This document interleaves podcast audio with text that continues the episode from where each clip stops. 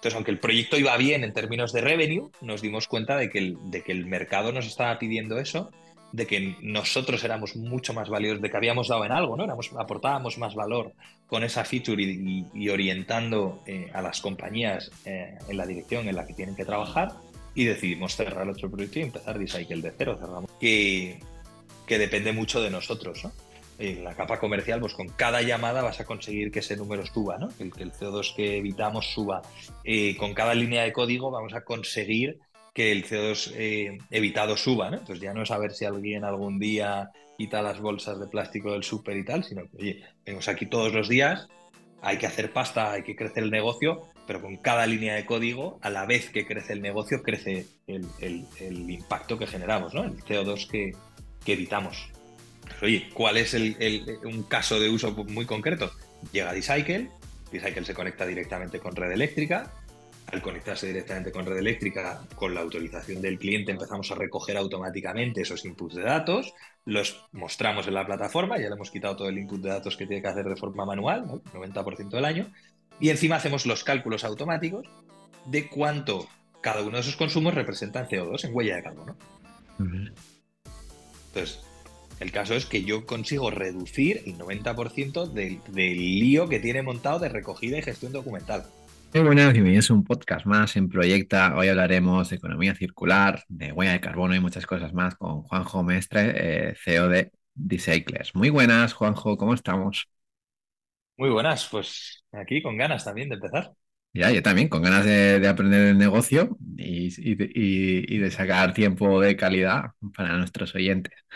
A mí siempre me gusta en los podcasts, Juanjo, que, el invitado se presente. Entonces, ¿quién es Juanjo? ¿En qué proyectos está? Y sobre todo, ¿qué estilo de vida tiene? Bueno, pues eh, yo soy Juanjo Mestre, soy CEO y cofundador de Decycle. Em, desde hace pues, dos años y medio, un poquito más, el proyecto, mi proyecto de vida es Decycle y, y, Decycle. Em, entonces estoy embarcado en, en, este proyecto al 100%. Eh, mi estilo de vida pasa mucho por, eh, por evidentemente, y por lo que hace falta eh, para, para, llevar a cabo un proyecto de estas características con el crecimiento que queremos y que, que podemos obtener, que para mí es cuidar el cuerpo y la cabeza, que estar pues, siempre listo para la batalla. ¿Y qué, te ayuda a desconectar de, tu estilo de vida de, de, Pues eh, yo creo que siempre el deporte, y además es una constante, eh, nosotros somos tres, tres socios cofundadores y es casi una obligación interpuesta mutua, ¿no? Porque se nota mucho, y pues te veo un poco tal, ¿has hecho deporte ayer? No, hostia, ¿ves? Eh, pues, pues tienes que volver. Em, entonces, eh, para nosotros es una constante el deporte y la lectura eh, es, otra constante. Y además yo lo defino tal vez un poco como eh, actividades que te obligan a poner el 100% del foco en algo, pues algún tipo de deporte, ya digo, una lectura compleja, mm, este tipo de actividades donde eh, te obliga a despejar la cabeza. ¿no? Nosotros los emprendedores vamos siempre con el run run, siempre, siempre, siempre dándole vueltas, siempre preocupados con cosas. Eh, pues para cuidar el cuerpo y la cabeza es eh, actividades que nos obligan a ponerle el 100% de la atención a eso. ¿no? entonces además son siempre lecturas, pues vamos a decir, dolorosas, ¿no? densas, para obligarme a no pensar en otra cosa. Pero a, veces son necesarias, ¿no? Porque a, veces le damos importancia a una cosa que, que, al final del día a lo mejor no tiene tanta importancia, ¿no? Todo, lo contrario. Y a lo mejor te das cuenta haciendo el deporte que tampoco era tan, tan importante, ¿no?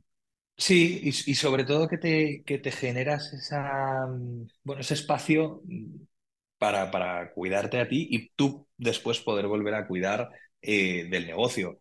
Entonces, para mí es generar tiempos de calidad con, la pareja, con los amigos, eh, tiempos de calidad enfocados en eso, ¿no? Que no estar siempre otra vez pensando y quejándonos y tal, eh, sino es muy tóxico eso. En, deporte, lectura y, pareja y amigos. Bueno, genial. ¿Y cómo fueron tus inicios a emprender? ¿Es, es tu primer emprendimiento de Cycler o, o has tenido unos pin- algunos pinitos o algún otro emprendimiento ante- antes de, de ello? Eh, a ver, Decycle es la evolución de otro proyecto, ¿vale? Eh, entonces, antes de, esta vida emprendedora, ah, yo trabajaba en una agencia de innovación, que era una quasi startup, eh, mano derecha del CEO y fundador, entonces mamé mucho la idea dolorosa de emprender, ¿no? Y los que tenemos este gen raro, este gen girado de- del emprendimiento, pues eso nos parece atractivo. Entonces ya tenía un poquito esa, esa vena, vamos a decir, activada, esa neurona descarrilada, ¿no? del emprendimiento. Eh, desde ahí montamos un proyecto que era un marketplace eh, de productos que aunaban sostenibilidad y diseño, ¿no? Un poco bajo el foco de poder comprar como tú piensas sin tener, sin tener que cambiar como tú eres. Eh, y desde ese, desde ese marketplace es desde donde se empieza a, fragu- a fraguar Decycle, ¿no? Nosotros nos damos cuenta que tenemos un problema porque necesitamos eh, orientar de alguna forma qué productos entran o no en la plataforma y qué baremo le ponemos a eso, pero empezamos a preguntar a las marcas, nos empiezan a decir que no tienen ni idea, ¿no? Oye, ¿por qué es, este producto es más o menos sostenible que este otro? Y te dicen, no tengo ni idea.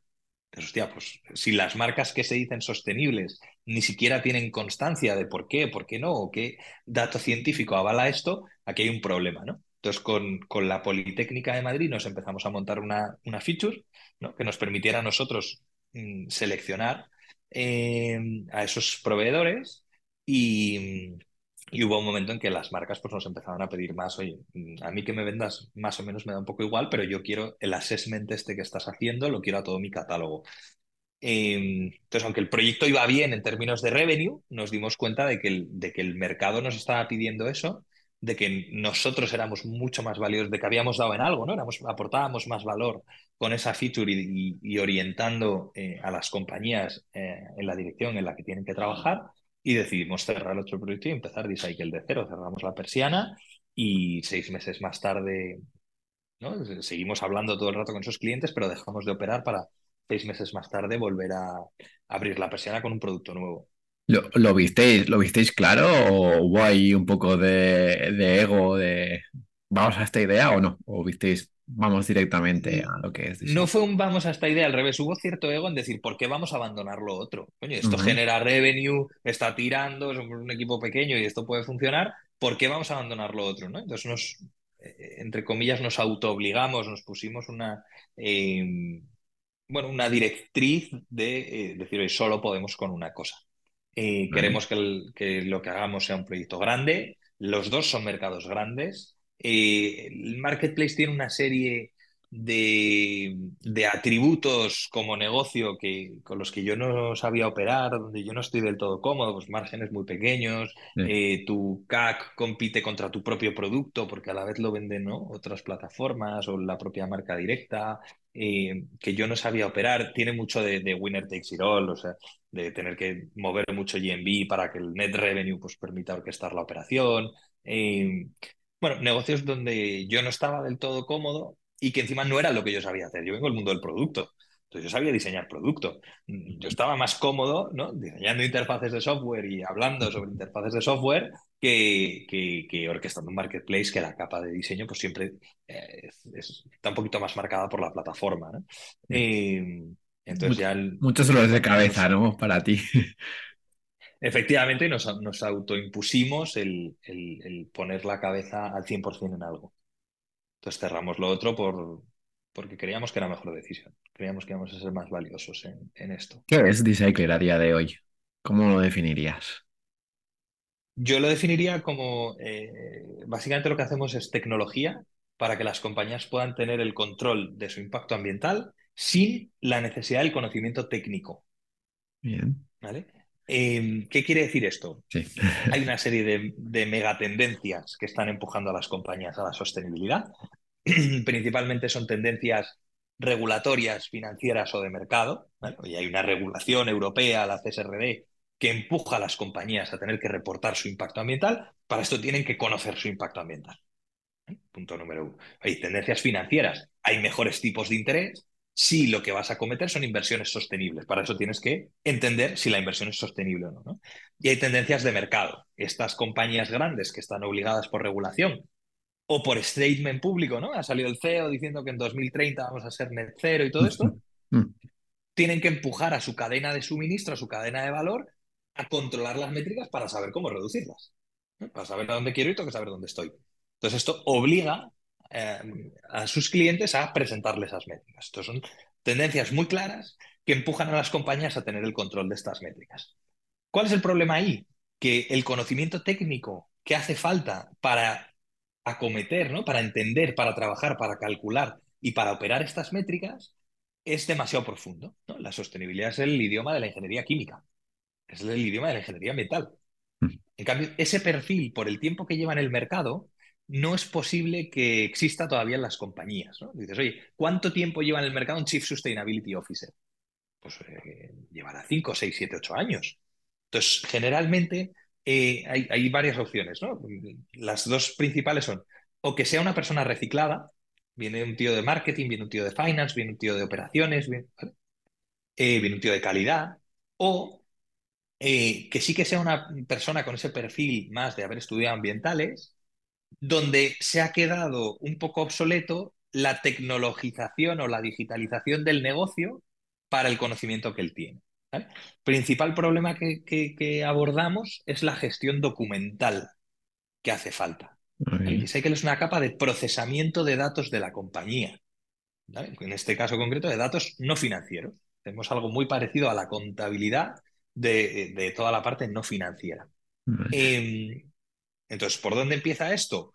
Por encontrar los datos que hacen falta, conectarnos a esas fuentes de información que ya suelen tener las compañías, que al trabajar de una forma pues, eh, en silos, ¿no? un poquito divididos en silos, es difícil de operar eh, y desde ahí recoger la información y procesarla de forma automática. ¿Podrías dar un, ejemplo para que se entienda algo, mejor? Sí. Eh, ejemplos reales de clientes, ¿no? cliente De, retail, eh, una compañía grande de, retail que tiene 2.000 tiendas, tiene 2.000 puntos físicos de venta. Para poder medir el impacto ambiental de una compañía tienes que tener controlado, eh, primero, los consumos de combustible, de gas, eh, de recargas de aire acondicionado, de refrigeración, eh, del consumo de los combustibles de los coches, de los repartos. Tienes que tener controlada esa información. Tienes que tener controlado el consumo energético de cada una de las tiendas, de las oficinas, de cada uno de los almacenes, de los hubs logísticos. Y tienes que tener controlado el impacto de todas las compras de la compañía, de cómo van los empleados a trabajar, de todas las inversiones que hace la compañía. Tienes que tener muchísima información. Entonces, por poner este caso, 2.000 tiendas. Eh, 2.000 tiendas por tres tipos de consumos gas, agua y electricidad que hay que tener controlados. Entonces, esto eh, por 12 meses del año, porque cada consumo se produce una vez al mes, son 100.000 y pico facturas que ahora mismo hay una persona que pide las facturas a cada una de las tiendas, al store manager, ¿no? que recibe esas facturas, las tiene que recoger, primero tiene que conseguir que se las manden 2.000 y pico store managers, ¿vale? Jodido. Eh, segundo punto, se abre la factura y entonces se apunta en un Excel localización, fecha del consumo, tipo del consumo, kilovatios consumidos, suministradora. Esto con 100.000 facturas. Una persona que hoy en día son, es un equipo de dos ingenieros que no cobrarán poco dinero, eh, que pasan el 90% del año haciendo esta recogida documental y esta aplicación a un Excel, digitalizando la información 90% del año, dos tíos que son ingenieros. Eh, oye, ¿cuál es un caso de uso muy concreto? Llega D-Cycle, D-Cycle se conecta directamente con red eléctrica. Al conectarse directamente con red eléctrica, con la autorización del cliente empezamos a recoger automáticamente esos inputs de datos, los mostramos en la plataforma, ya le hemos quitado todo el input de datos que tiene que hacer de forma manual, 90% del año, y encima hacemos los cálculos automáticos de cuánto cada uno de esos consumos representa en CO2, en huella de carbono. Entonces, el caso es que yo consigo reducir el 90% del, lío que tiene montado de recogida y gestión documental. Es como, un, embudo, ¿no? así fácil. Para, procesar todo. Para procesar toda la información que hace falta. Procesar todo, ¿no? Y, es, un, es un estándar esto de la huella de carbono, ¿cómo, cómo, se calcula, no? Sí, eh, para calcular la huella de carbono hay diferentes normas, ¿no? Estándar, eh, con las que se trabaja. La principal, o las principales son el, GHG Protocol y la ISO 1464. Entonces, son muy estables sobre cómo hay que calcular una huella de carbono. Em, luego hay diferentes aplicaciones sectoriales. Pues, eh, lo, que son empresas financieras, pues tienen una regulación por encima que les obliga a medir alguna cosa más. En compañías logísticas, pues tienen un, eh, trocito eh, regulatorio que les obliga a medir otras cosas o de una forma diferente. Entonces, pero son, son estándares, sí. ¿Y qué, tipo, qué tipo de servicios tenéis? ¿Tenéis varios o solo tenéis este? Que, es el nosotros, nosotros lo que, lo que damos es acceso a una plataforma de software, a un software as a service, mm, eh, que sigue, vamos a decir, cuatro pasos, por ponerlo de la forma más, más sencilla posible. Paso cero, recopilación de datos. Nos vamos a enganchar a todos los softwares, ¿no? Pues al SAP de turno, al Holder, ¿no? A lo que sea, a las fuentes de información, a la red eléctrica, a todas las fuentes originales de, información. Punto cero. Punto uno, vamos a medir, y aquí hay dos productos dentro del software, lo que es la huella de carbono corporativa o el análisis de ciclo de vida de un producto. Es decir, cuánto impacta este jersey en toda su cadena de suministro. Dos tipos de mediciones diferentes. Paso dos es reducir ese, impacto, ¿no? Em, y lo hacemos a través pues, de funcionalidades de modelización de escenarios para que tú sepas la iniciativa que vas a lanzar, cómo toca esto, ¿no? Cuando se me acaba el renting de estos vehículos y los cambio por unos eléctricos, cómo eh, afecta el impacto ambiental. Si construyo este edificio, cómo va a afectar al impacto ambiental. Eh, la posibilidad de compensar esa huella de carbono a través de Naciones Unidas o del Ministerio de Transición Ecológica y ciertas recomendaciones ¿no? algorítmicas de mejora caso tonto es, oye, nos damos cuenta de que tienes emisiones de alcance 2. Yo te voy a poner eh, un contrato de fuente de energía 100% renovable que va a reducir tu alcance y tu, y tu consumo eh, y te lo pongo aquí en la plataforma, un botón. Y el paso 3, empezando por el 0, pues sería el 4, eh, es automatizar la comunicación. Automatizamos la creación de todos los reports que hacen falta en función de quién sea el destinatario de esa información. ¿no? Y al regulador, pues le creamos uno para que te lo descargues y se lo chutes. Al CEO, pues te vamos a dar otro para que te, y se lo presentes al comité de dirección, pero que sea un poco más inteligible ¿no? que, el, que eh, propone la norma. Eh, al cliente, pues te vamos a dar unos snippets más monos para que coloques en la web, en el mail, ¿no? Donde quieras. Em, luego con, con, diferentes aplicaciones también, ¿no? Y reducimos también ese pain de coger todos esos PDFs, ¿no? Todo ese que te puede dar la consultora, o coger todos los Excel que has trabajado internamente, mandarlo a la agencia de comunicación, que te lo maquete, revisar que todos los datos uno a uno están bien y que no hay un, ¿no? Y que no hay una rata en ningún número cuando estamos hablando de casi millones de números. Eh, entonces automatizamos todo ese flujo también a un clic. Ah, bueno, está bien. Y, y, a, día de hoy, ¿las empresas eh, usan este tipo de datos para mejorar o es más postureo? Lo usan, casi postureo diría que, que, no tenemos. Eh, lo usan o para reportar al regulador o para. Siempre para reportar al regulador, al financiero o al cliente, ¿vale? Es el principal caso de uso, tener la obligación de reportar. Y luego lo usan para mejorar, eh, eh, para saber cómo reducir ese impacto. además, cuando empiezas a medir, eh, tienes un nuevo sistema de monitorización, entonces automáticamente vas a reducir. la reducción media es de un 10% year on year en nuestros clientes. Y es beneficioso para, para la empresa al final del día eh, hacer esta reducción. Claro, al final tienen menos impacto, por ende va a subir, por ejemplo, en el RFP contra eh, sus posibles clientes, pues tiene menor impacto ambiental cuando da el mismo servicio. licitaciones públicas ahora el 50% de las licitaciones públicas en España pide huella de carbono y puntúa. Entonces, tener menos huella de carbono a mismo, em, a mismo mm, producto o servicio, pues es positivo para, para vender más. Efectivamente, sí, sí, La tarifa aumenta en función del tamaño de la compañía. Eh, también porque el problema que tiene la compañía aumenta con el tamaño. no, es lo mismo la gestión documental eh, de una compañía de una oficina y 30 empleados que una operación en 3.000 eh, localizaciones, 7 países, eh, 7.000 empleados. ¿no? Entonces, ¿te viene mucha, mucha multinacional o, qué, sectores son los que más te vienen Nosotros somos eh, tanto cross sector como cross localización. Operamos eh, en compañías de, todos los sectores con operaciones en todos los países. la distribución de clientes es bastante heterogénea. Sí que hay cierto peso en la capa de manufactura, compañías que de alguna forma trabajan un producto físico, esto puede ser fashion, puede ser maquinaria, puede ser plásticos, puede ser agrofood, em, cierto peso también en compañías logísticas. Entonces, eh, esto propone la gran base de clientes eh, y generalmente son compañías que tienen operaciones complejas, que tienen pues, más de una localización, más de una eh, fábrica, más de una planta. Eh, entonces tenemos desde multinacionales a compañías más pequeñas, nacionales, pero que trabajan con, con, cierta cantidad de datos. ¿Y, hay mucha diferencia entre trabajar un pequeño y una multinacional? ¿Qué, diferencias hay?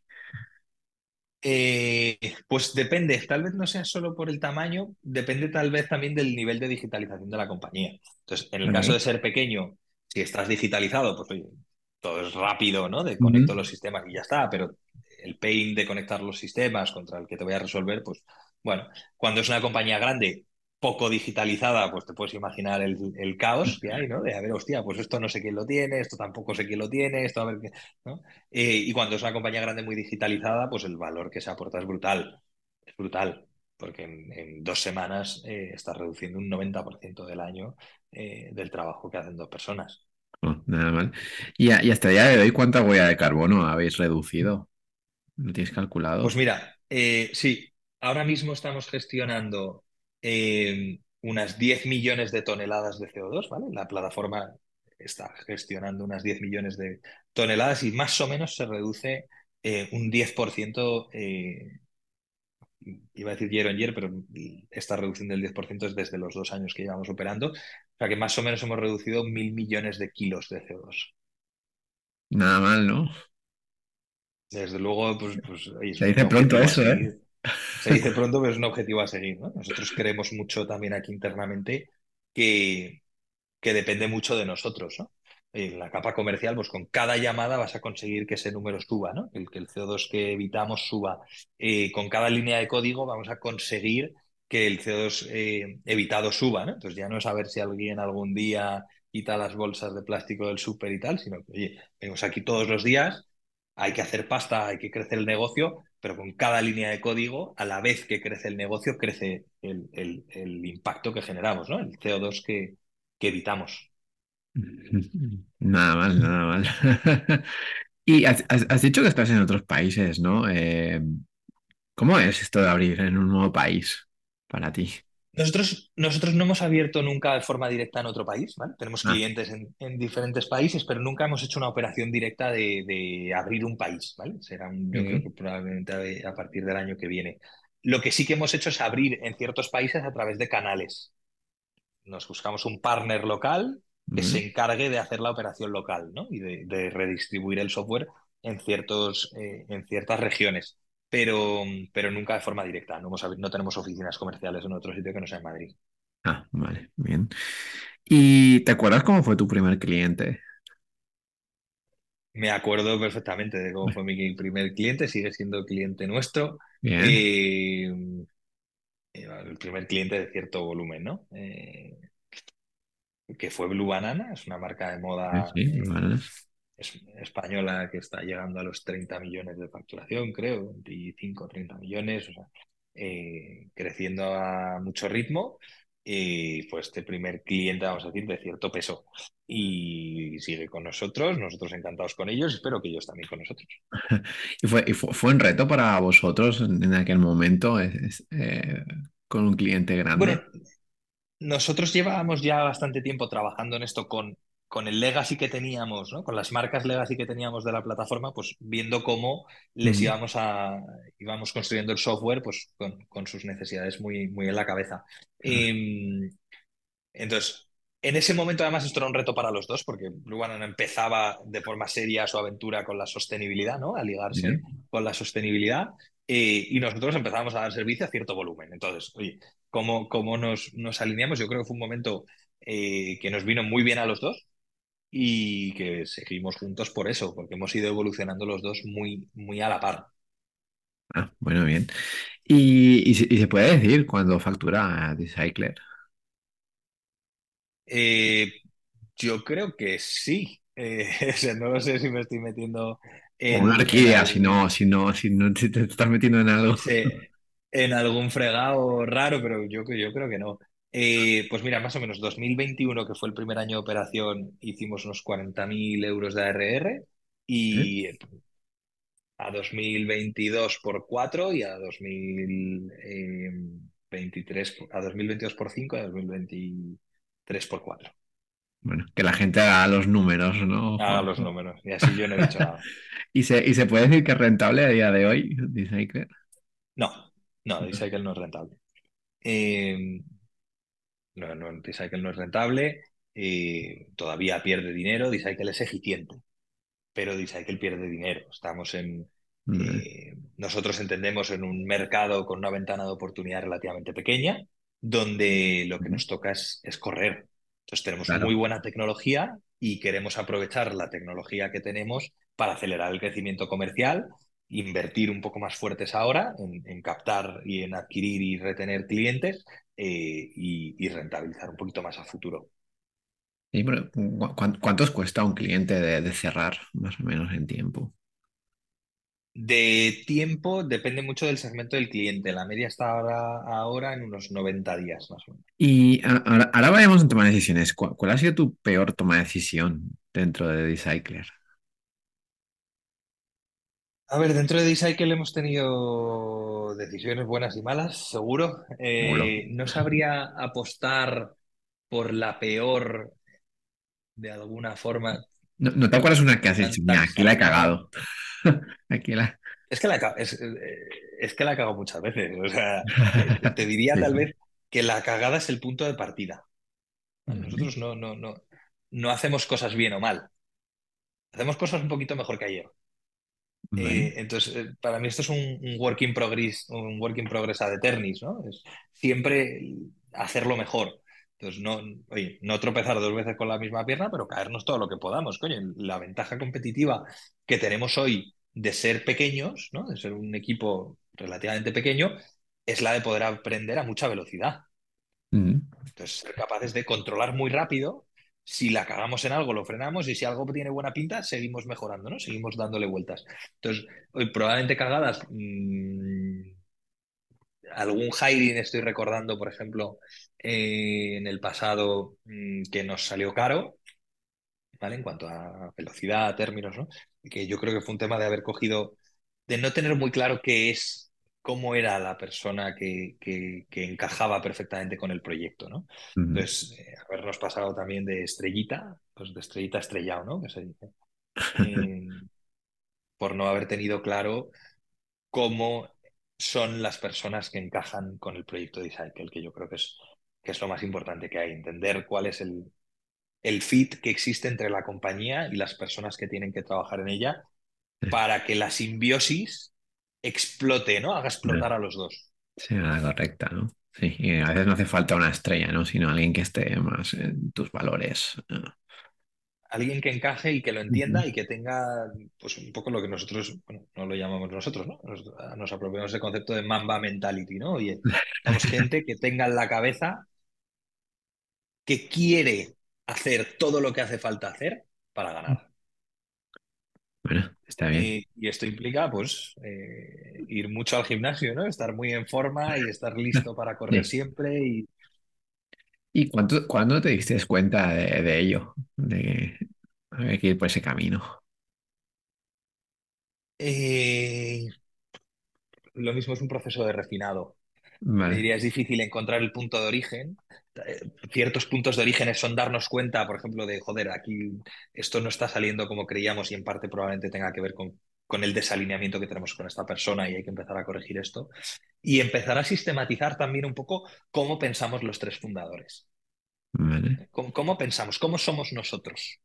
Porque es todavía en etapas muy iniciales la compañía es muy el reflejo de los tres fundadores.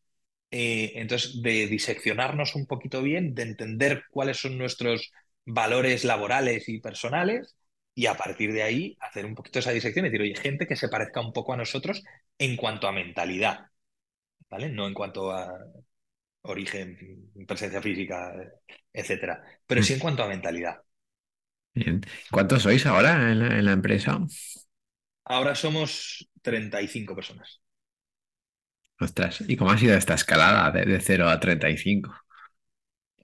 Eh, pues paso a paso, eh, tal vez con cierta celeridad o pasos rápidos, pero pues en 2021 éramos cuatro personas, 2022 eh, yo creo que cerramos en algo parecido a 17, 18, 2023 cerramos en 30 y cinco compañeros que se han unido ahora en enero, 35.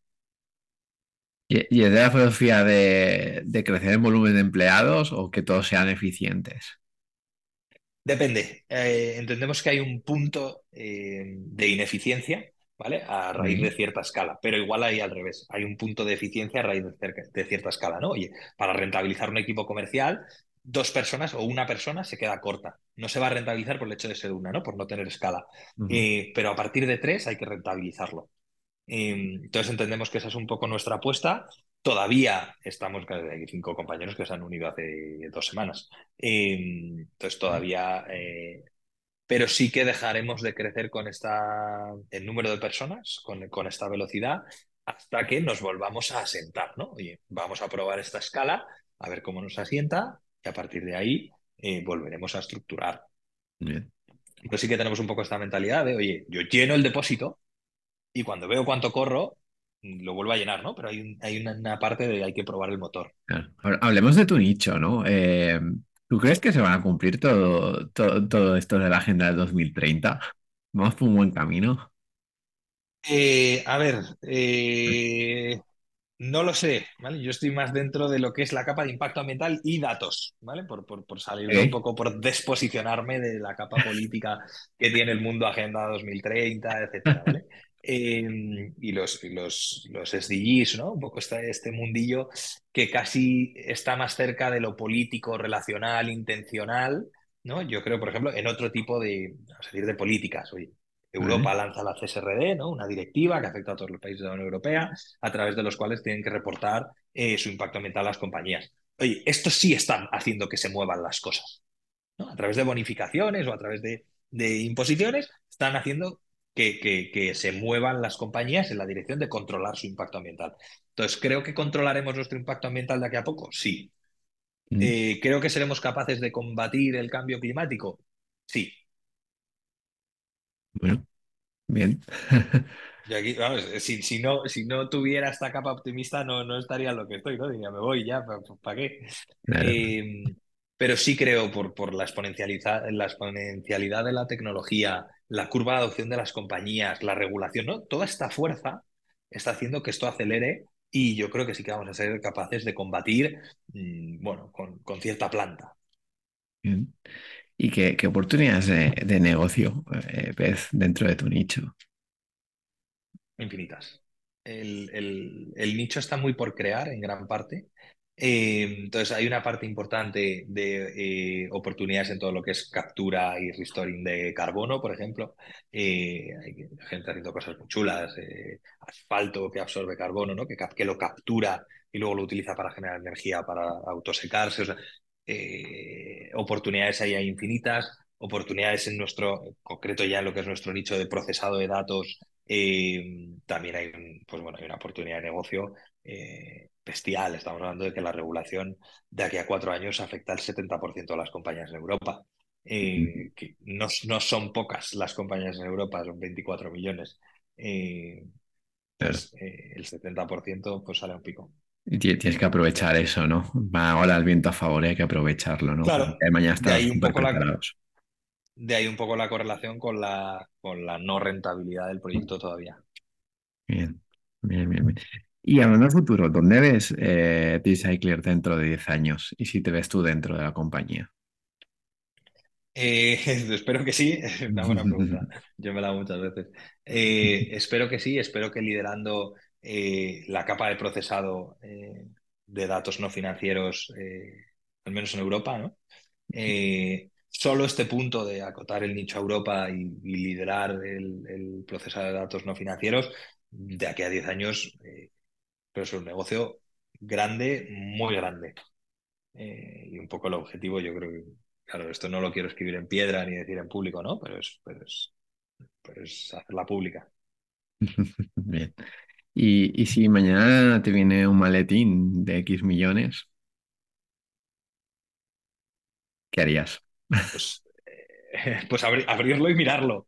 Eh, y después, eh, eso, eso seguro, ¿no? Al menos por, por la- por tener la tentación cerca, pero después probablemente eh, rehusarlo en el sentido de Es que además esto lo hemos pensado muchas veces, ¿no? Bien. oye, ¿qué pasa si, si quebramos Decycle o si nos llega el ofertón y tal?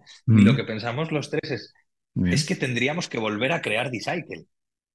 Es que es lo único que tenemos hoy dentro, ¿no? Decir, no hay un mercado que me crea más. No hay un mercado con más oportunidad. Ya tenemos la tecnología, estamos en el punto. Tendríamos que vender esto a toda hostia y darnos una prisa, mm, perdón por el taco, de cojones en volver a crear Decycle para seguir aprovechando la oportunidad que hay hoy. Eh, entonces, Decycle es lo que yo creo que lo que sabemos y lo que queremos hacer y, y- y es que no confiamos más en ningún otro mercado. Entonces, por mucho que pongas, me va a salir a hacer lo mismo. Entonces, si me vas a poner un non-compete, ya no lo puedo coger. Y, y dos, que, que, que el valor que vemos, aunque solo sea la oportunidad de Decycle, no, no, no es, es imposible de pagar hoy. Bueno, que, que estar demasiado loco. Pues bueno, veremos, veremos qué pasa. Ya vamos por la última pregunta, Juanjo. Ya, ya es más libre. Es que es algún consejo a los emprendedores que nos escucha, algún podcast, algún libro, lo que tú quieras. Pues eh, consejo así en rápido para mí siempre intentarlo con todas las fuerzas, o sea, hay que intentarlo con, con- con fuerza, ¿no? Que si vas, siempre digo esto, pero es verdad, esto es un proyecto, o sea, es un camino duro, eh, no es fácil ni para la cabeza, o sea, el trade-off es grande, eh, ¿no? El trade-off de relaciones, de salud, de tranquilidad, de- eh, el trade-off es grande, entonces, para ir a medias, no sé, yo me lo pensaría dos veces, ¿no? Vale, hazlo con todas las ganas. Eh, a raíz de ahí, eh, pues hay muchos libros que ahondan un poco en esa mentalidad, pues eh, ya te digo, este de Mamba Mentality de Kobe Bryant me gusta mucho, eh, Eleven Rings de Phil Jackson, lo voy a tirar todo al básquet, pero, eh, pe- pero sí que encuentro muchas analogías, ¿no? entre las mentalidades y las formas de operar. Eh, creo, creo que hay muchas y a partir de ahí eh, sí que creo que es importante tener bien definido qué quieres. Mm, ¿no? Nosotros tenemos muy claro que es el híbrido entre hacer una compañía grande que, que genere impacto eh, potente, que, que nosotros podamos hacer algo por resolver el conflicto del cambio climático. Hemos encontrado el modelo y queremos hacerlo grande. Queremos hacerlo grande de una forma rentable para todas las partes, ¿no? Para que sea autosostenible. Entonces, eh, esto es lo que Decycle quiere, lo que los fundadores y Decycle quiere. Para mí esto es lo que joder, es que van a llegar momentos muy chungos y llegan momentos chungos siempre, ¿no? Entonces, tener un poco el faro de decir, espera, ¿qué quiero? Ah, está ahí el faro, venga, sigo. Bueno, está, está bien que tengas eh, esta mentalidad. Pues nada, Juanjo, eh, lo dejamos por aquí. Antes de despedirnos, eh, ¿cómo te podemos encontrar a ti, página web de Decycler? Pues decycle.io, LinkedIn Juanjo Mestre, Twitter JJ Mestrep, eh, podéis buscar en Google Juanjo Mestre Decycle o lo que queráis y a través de ahí conectamos y abierto a lo que haga falta. Sí, do- do- doy fe que contesta. Efectivamente. No, no siempre al, no rápido, pero siempre. No, bueno, porque uno tiene sus, pre- tus- sus preferencias, ¿no? Al final del día. ¿No? Bueno, Uno hay que, lle- siempre, hay que, uno hay siempre tiene, que diversificar el tiempo, porque hay que disfrutar el tiempo, sin duda, sin duda. Pues nada, decir a la gente que si os gusta este podcast, que lo compartáis con otro emprendedor. Y nada, ha sido un placer, Juanjo. Seguiremos de cerca a Decycler, a ver hacia dónde va. Venga, pues mil gracias. Venga, hasta la próxima. Ja.